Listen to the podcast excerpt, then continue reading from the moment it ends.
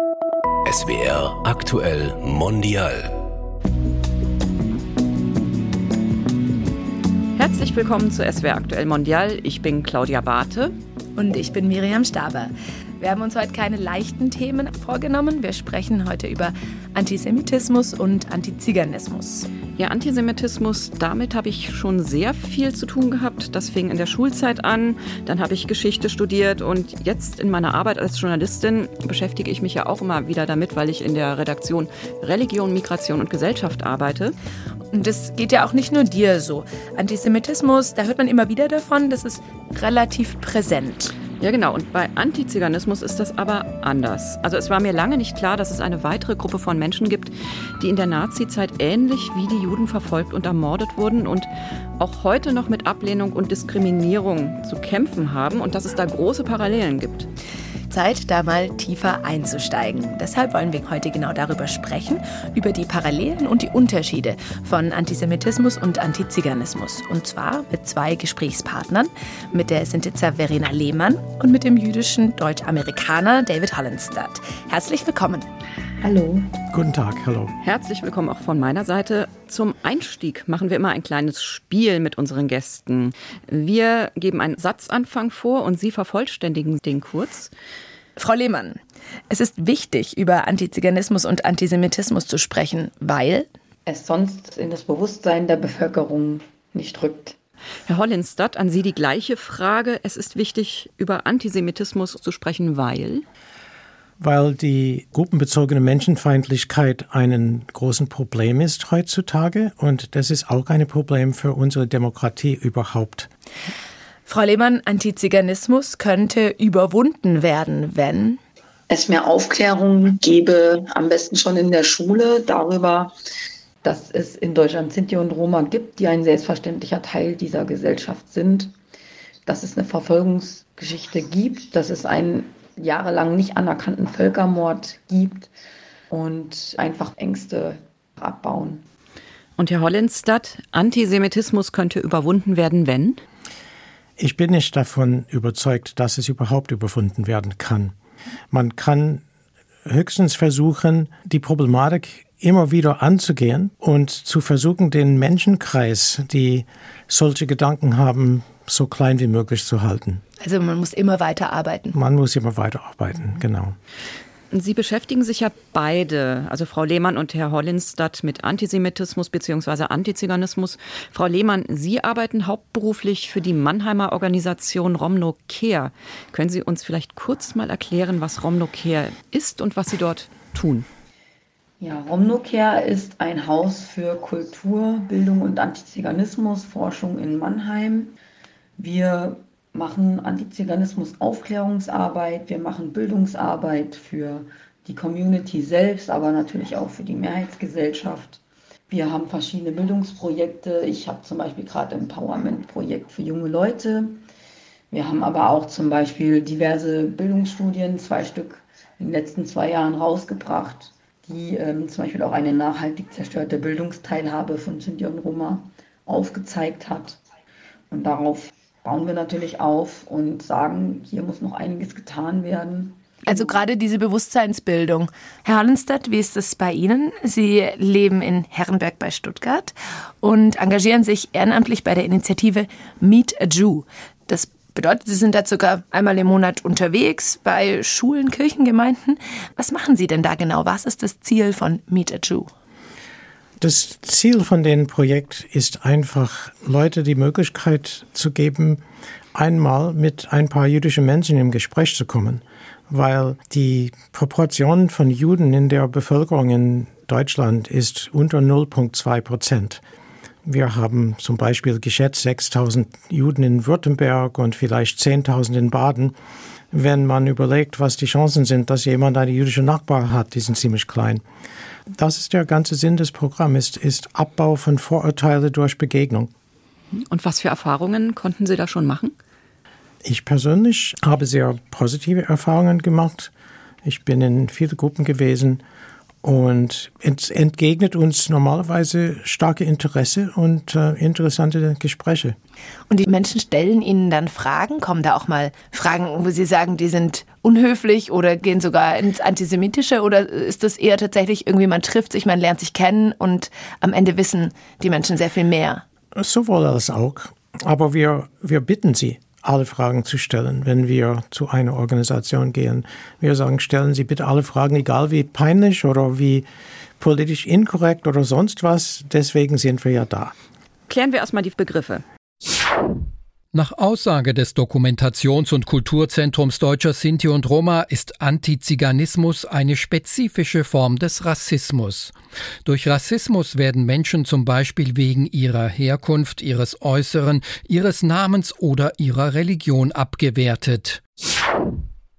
Frau Lehmann, fangen wir bei Ihnen an. Was ist denn für Sie Antiziganismus? Antiziganismus ist für mich und auch bei uns in der Organisation sowie auch beim Verband Deutscher Sinti und Roma Baden-Württemberg eine Form des Rassismus, bei der ein Konstrukt von der Mehrheitsbevölkerung aufgebaut wird, indem man Personen einer bestimmten Gruppe zuordnet und ihnen da bestimmte Eigenschaften zuordnet, heißt die Gruppe wird zu einer homogenen Masse gemacht.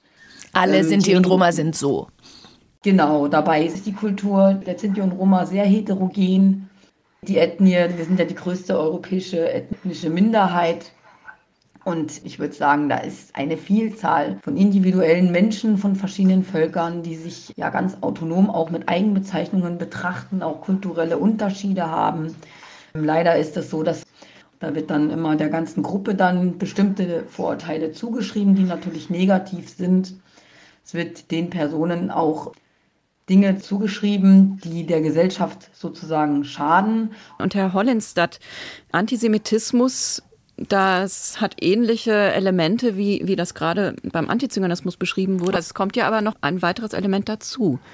Genau, also ich denke, die größte Unterschied zwischen Antisemitismus und anderen Formen von äh, menschenbezogener Gruppenfeindlichkeit ist in anderen Formen von Rassismus etc werden öfters die Gruppierung als niedriger Wert gesehen, nicht so intelligent, faul, alle diese Sachen, wo meine Gruppe ist besser als die andere Gruppe.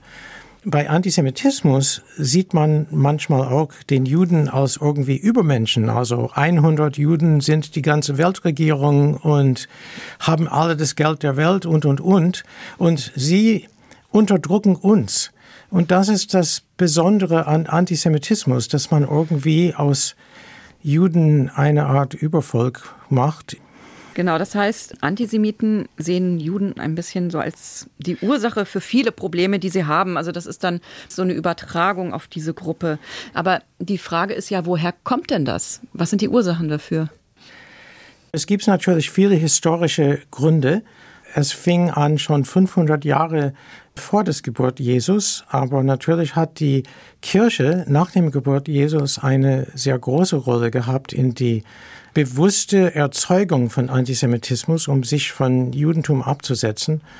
Und das haben sie gemacht über fast 2000 Jahren. In den letzten 70 Jahren haben sie ihre Meinung geändert, aber diese, diesen Weg ist nicht in so eine kurze Zeit umzukehren. Da gibt es einfach zu viel Geschichte und zu viel Erziehungen, die schon von Eltern auf Kinder übertragen sind. Mhm. Frau Lehmann, wie ist es äh, bei Antiziganismus? Haben Sie Ideen, woher diese Vorurteile kommen? Nach dem, was wir erforscht haben, ist es so, dass es tatsächlich sehr viele Parallelen zum Antisemitismus gibt. Auch hier kann man sehen, dass die Kirche ähm, sehr viel dafür getan hat, um die Menschen aus der Kirche auszuschließen. Martin Luther war da eine ganz bekannte Figur, die zum Beispiel versucht hat, Sinti und Roma aus seiner Reformation auszuschließen, einfach weil sie für seine Agenda nicht nutzvoll waren, weswegen er dann ähm, sehr viel Propaganda verbreitet hat über seine Hassschriften. Was viele Menschen auch nicht wissen, ist, dass zur damaligen Zeit zwei Drittel aller publizierten Buchdrucke aus seiner Feder stammten und da eben sehr meinungsbildend war. Und das natürlich auch dann dazu geführt hat, dass zum Beispiel Martin Luther Hassschriften hat, in denen er die Juden wie auch die Z. -Punkt gleichermaßen mit den gleichen Dingen, zum Beispiel der Vergiftung von Brunnen, bezichtigt. Z. -Punkt bezieht sich auf das sogenannte Z-Wort, eine Bezeichnung, die von Sinti und Roma als diskriminierend und klischeehaft abgelehnt wird. Also man kann lange sehen, dass auch gerade was Antisemitismus und Antiziganismus angeht, sehr viele gleiche Vorurteile gestreut wurden in der frühen Zeit, die sich natürlich hartnäckig äh, verfestigt haben, dann über die Jahrhunderte. Und dabei muss man sagen, dass beide Gruppen bei uns in Deutschland auch wirklich verwurzelt waren. Vor mehr als tausend Jahren verließen Sinti und Roma ihre Heimat in Nordwestindien und wanderten nach Europa ein. Die Roma vor allem nach Osteuropa, die Sinti nach Westeuropa. Doch in der streng in Zünfte unterteilten Gesellschaft wurden sie als Fremde ausgegrenzt. Das führte zu vielen Vorurteilen, Diskriminierungen und Verfolgung. Die Wurzeln des Antisemitismus liegen noch weiter zurück. Den Juden wurde schon in der Antike vorgeworfen, sie seien verantwortlich für die Kreuzigung Christi. Im Mittelalter wurden sie ebenfalls von den Zünften ausgeschlossen, aber als Geldverleiher geduldet. Später vermischten sich der religiöse Antijudaismus mit Aberglaube. Den Juden wurde vorgeworfen, Brunnen vergiftet oder die Pest ausgelöst zu haben. Es kam zu grausamen Pogromen und zur Auslöschung ganzer jüdischer Gemeinden. Diese ganzen Vorteile haben also eine lange Geschichte und das Ganze gipfelte ja dann in der Nazizeit, in der jüdische Menschen und Sinti und Roma aus ganz Europa systematisch verfolgt und ermordet wurden.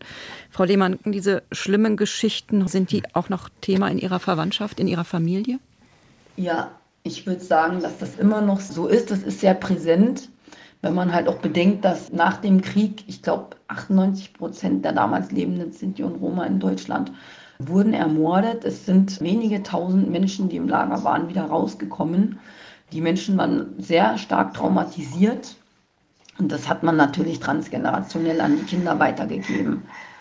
Und das ist auch heute noch immer noch ganz viel, ganz viel Thema, immer noch präsent. Bei uns als Kind war es sehr präsent schon. Sinti und Roma werden da auch sehr früh über ihre Verfolgungsgeschichte aufgeklärt. Und ja, ich hatte zum Beispiel auch selber Angehörige, die in Auschwitz waren. Das ist immer für mich ein Problem, wenn die Gesellschaft immer denkt, dass der Krieg gefühlt für die 500 Jahre her ist und Menschen, die Angehörige haben, die im Holocaust waren, für die ist das nicht 500 Jahre her, sondern die haben dann Großeltern gehabt, wo sie einfach gesehen haben, dass die schwer traumatisiert waren. Mhm. Herr Hollenstadt, in, inwieweit hat das Ihre Familiengeschichte geprägt? Genau, ich, ich muss hier 16 Millionen Juden vertreten. Es gibt Familien, die genauso sind wie Frau Lehmann, wo es extrem direkt in der Familie und Familiengeschichte einen großen Teil, eine große Rolle spielt. In meiner Familie hat es eine kleine Rolle oder eine sehr kleine Rolle gespielt, weil meine Großeltern von beiden Seiten sind schon in den 1890er nach Amerika ausgewandert. Meine Eltern sind beide in Amerika geboren. Mein Vater war als amerikanischer Soldat in den Zweiten Weltkrieg drin. In diesem Sinne gibt es einen Familienbezug, aber in einer anderen Art und Weise als das, was Sie meinen. Aber ich musste sagen, da habe ich dann Glück. Und ich kenne viele Familien, wo das ganz anders ist. Mhm. Ja, und dann ist das nächste Thema die Aufarbeitung der Verfolgung und Verbrechen und die Schuld, die Deutschland, die Bundesrepublik dann versucht hat, ja, in gewisser Weise wieder gut zu machen, soweit man so etwas wieder gut machen kann. Das heißt, es gibt hier in Deutschland eine gewisse Erinnerungskultur, was Jüdinnen und Juden betrifft. Es gab den Versuch der Aufarbeitung. Herr Hollinstadt, was würden Sie sagen? Wie stehen wir da im Moment in Deutschland? Auf die eine Seite finde ich die Aufarbeitung, die gemacht worden ist, extrem positiv. Als ich gekommen bin in den 80er Jahren, war das gerade am Anfang eigentlich und es ist sehr viel Arbeit reingesteckt worden, um zu verstehen, wieso es dazu kommen konnte und was die Auswirkungen gewesen sind.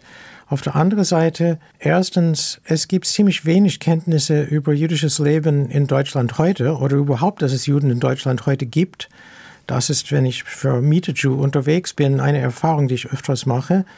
Und es ist auch so, würde ich sagen, dass dieser versteckte Antisemitismus jetzt anfängt rauszukommen und wirklich Programme, um dieses anzugehen, sie sind noch ausbaufähig.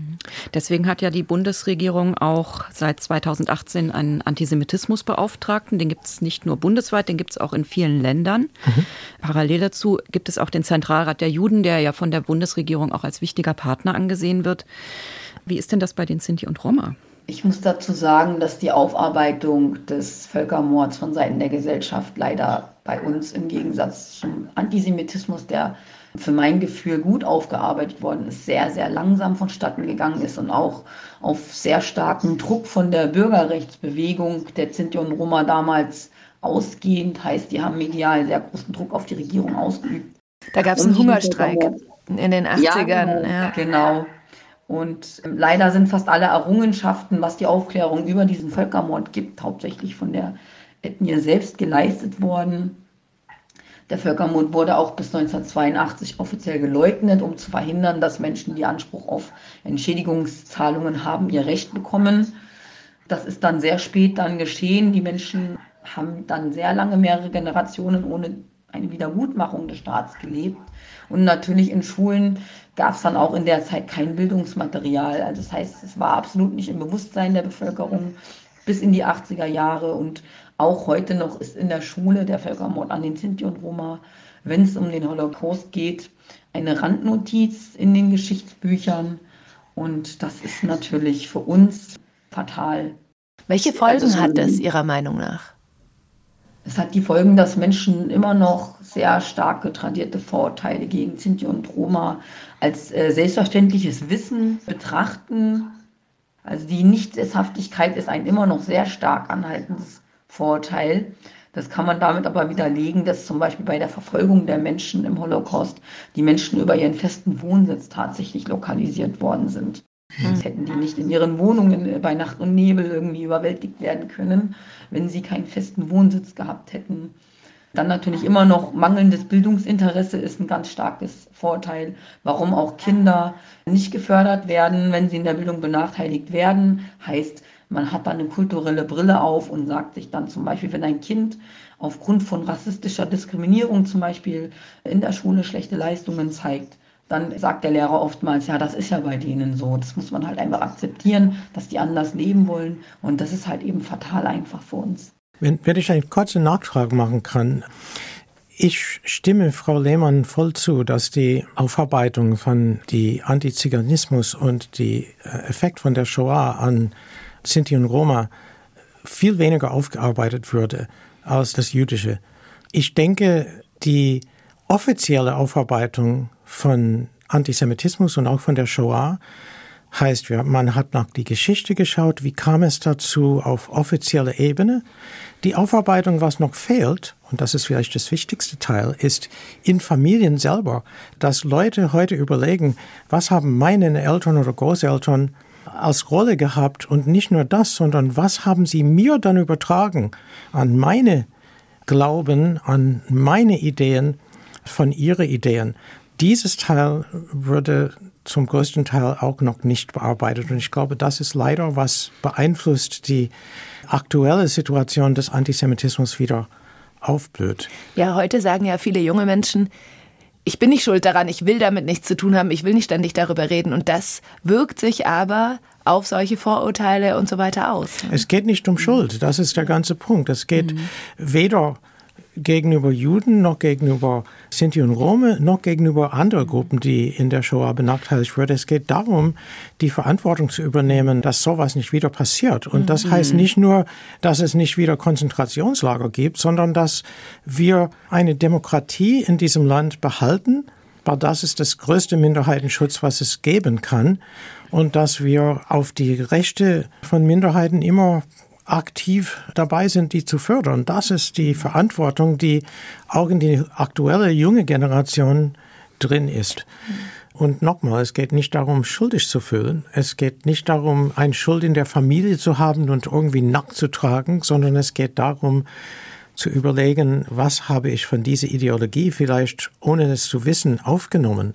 Und da muss man ins eigene Bauchnabel schauen und überlegen, was will man wirklich als Einstellungen haben.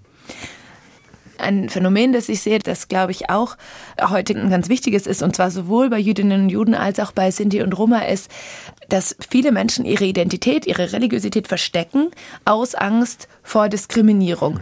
Da würde ich gern Sie beide fragen. Frau Lehmann, vielleicht Sie zuerst. Kennen Sie dieses Phänomen? Was steckt da dahinter? Ja, Aus meiner Erfahrung heraus ist es tatsächlich sehr weit verbreitet, dass immer noch sehr viele Sinti und Roma sich in vielen gesellschaftlichen Bereichen nicht zu ihrer Ethnie bekennen können, eben weil sie sehr große Angst haben, dass dann Benachteiligung entsteht im Job, bei der Wohnungssuche. Dem zu schulden ist natürlich immer noch die Nichtaufarbeitung des Völkermords an den Sinti und Roma, dass die sich eben institutionell auch sehr lange nicht getraut haben, sich sichtbar zu machen. Dann kommt natürlich noch hinzu, was viele Menschen nicht wissen und was nicht ins Bewusstsein auch gerückt ist, dass es ja auch schon lange vor der Verfolgung eine Verfolgung gab der Gruppe. Es hat eine lange Tradition. Das führt natürlich dazu, dass die Menschen sich irgendwo auch ein bisschen gelähmt fühlen, offen sich dann zu bekennen, was einfach sehr schade ist. Weil es ja auch wieder ein Teufelskreis ist. Ne? Es sorgt ja wieder für weniger ja. Sichtbarkeit und so weiter.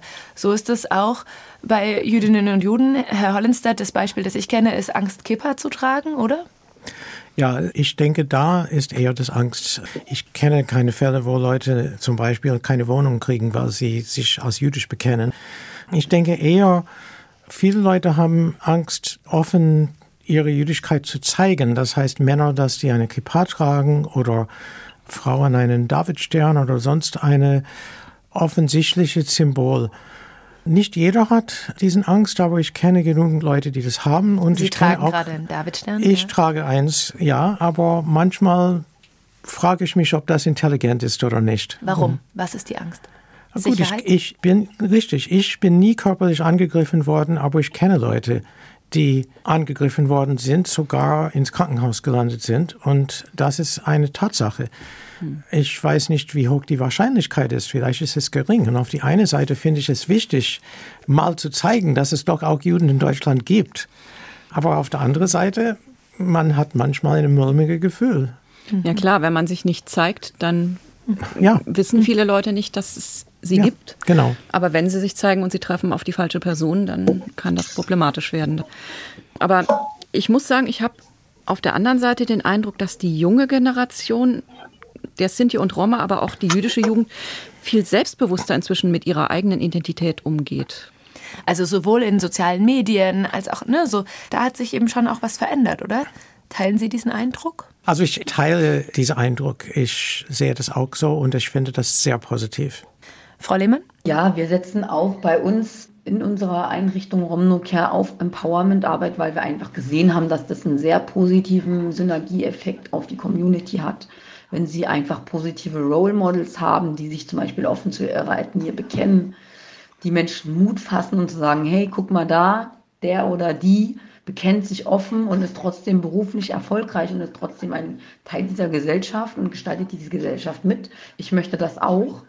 Das regt natürlich die Menschen an, dass sie gesellschaftlich Teilhabe äh, mitgestalten. Wir haben einfach gesehen, dass das wirklich einen positiven Effekt auf die Menschen hat.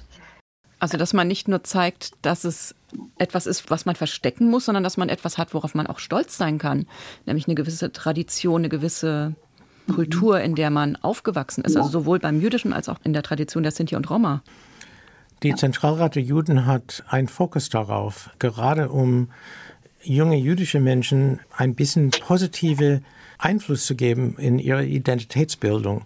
Sie machen zum Beispiel jedes Jahr eine große Veranstaltung, den Eurovision, also äh, Eurovision, Eurovision, Eurovision. Jew, genau, äh, wo die Jugendgruppen von fast alle Gemeinden in Deutschland kommen zusammen und jeder hat einen Show, die sie präsentieren mit Tanz und Video und sonst was und äh, ich war einmal dabei, da waren 5000 Menschen und sie kommen dann alle zusammen und feiern und das hilft, diese Identität als jüdischer Mensch zu, zu bilden. Und das ist gerade sehr wichtig, dass wir das bei den Jugend machen. Also nach innen und nach außen die Sichtbarkeit. Also nach innen genau. die Identität und das Stolzsein mhm. und nach außen fördert es auch Sichtbarkeit und dadurch ja eben auch ein Zeigen der Vielfalt und ein Abbauen von Vorurteilen. Genau. Ja. Mhm.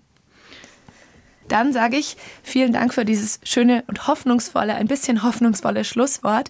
Vielen Dank für das sehr interessante Gespräch. Ich glaube, wir haben beide was gelernt. Ja, ich auf jeden Fall. Also vielen Dank, David Hollenstadt und Verena Lehmann, dass Sie sich die Zeit für uns genommen haben und unsere Fragen beantwortet haben, weil wir auch noch immer viel lernen müssen. Ja, danke auch an Sie. Genau, vielen Dank an Ihnen beide und an Frau Lehmann auch. Ich habe auch viel gelernt. Geht mir, Geht genauso.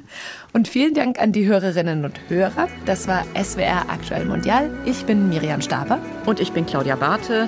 Nachhören können Sie bzw. könnt ihr diesen Podcast in der ARD Audiothek. Teilt uns gerne, wenn es euch gefallen hat. Tschüss, bis zum nächsten Mal.